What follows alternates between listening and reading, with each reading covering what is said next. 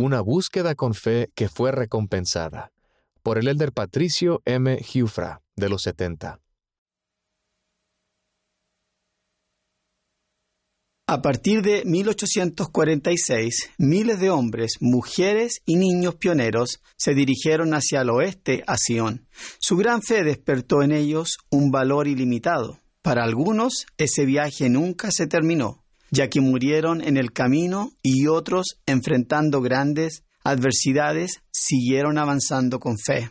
Gracias a ellos, generaciones más tarde, mi familia disfrutó de las bendiciones del verdadero Evangelio de Jesucristo. Al igual que cierto joven que mencionaré luego, y también con 14 años, comencé a cuestionar la religión y mi fe.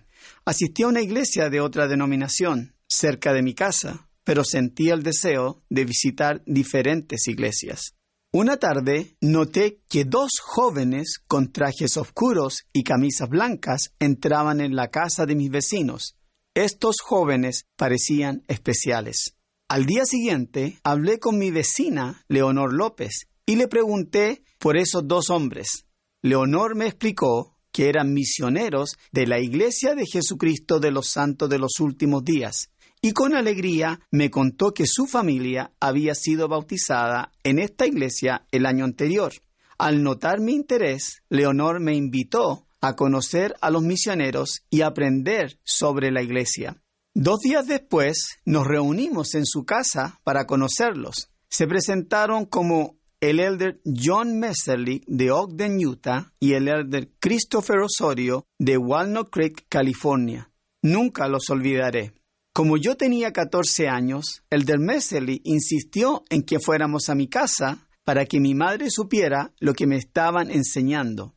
Allí, amablemente, explicó que vinieron a compartir un mensaje acerca de Jesucristo y le pidieron su permiso para enseñarme. Mi madre estuvo de acuerdo e incluso se unió a nosotros mientras me enseñaban.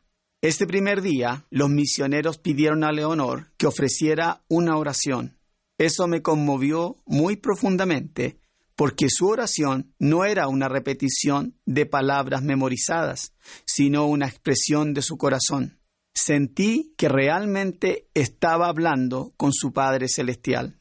Luego los élderes nos enseñaron acerca de Jesucristo y mostraron una ilustración de Él que también me impresionó porque era una imagen del Cristo resucitado y viviente. Continuaron enseñándonos cómo Jesús estableció su iglesia en la antigüedad, con él a la cabeza, acompañado por doce apóstoles. Nos enseñaron acerca de la apostasía, de cómo la verdad y la autoridad de Cristo habían sido quitadas de la tierra después de la muerte de sus apóstoles.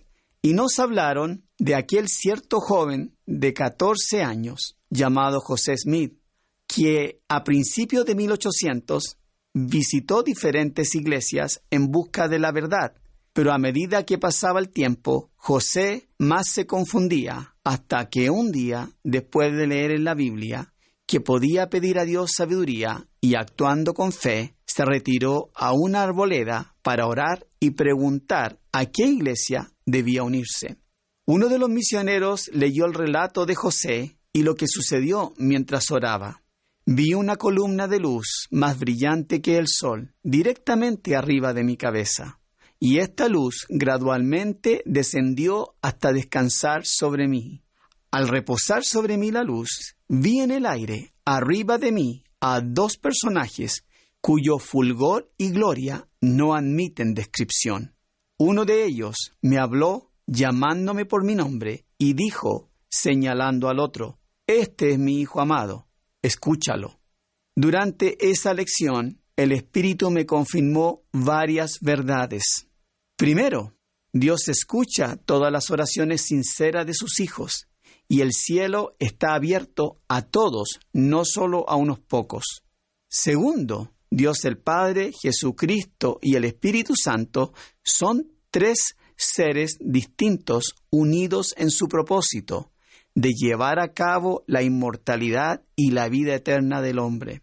Tercero, fuimos creados a imagen de Dios. Nuestro Padre Celestial y su Hijo Jesucristo tienen cuerpos de carne y huesos, como los nuestros, pero glorificados y perfectos, y el Espíritu Santo es un personaje de espíritu. Cuarto, por medio de José Smith, Jesucristo restauró su Evangelio y su iglesia en la tierra. La autoridad del sacerdocio conferida a los apóstoles de Cristo hace dos mil años es la misma conferida a José Smith y Oliver Cowdery por Pedro, Santiago y Juan. Finalmente, aprendimos acerca de otro testamento de Jesucristo, el libro de Mormón, escrito por antiguos profetas en las Américas. Narra acerca de las personas que vivieron aquí antes, durante y después del nacimiento de Jesús. De él aprendemos cómo conocieron, amaron y adoraron a Cristo, quien se les apareció como el Salvador resucitado. El Espíritu me conmovió profundamente al enterarme de la declaración del Salvador a ellos cuando les dijo, He aquí, yo soy Jesucristo, de quien los profetas testificaron que vendría al mundo. Los misioneros nos dieron un ejemplar del libro de Mormón.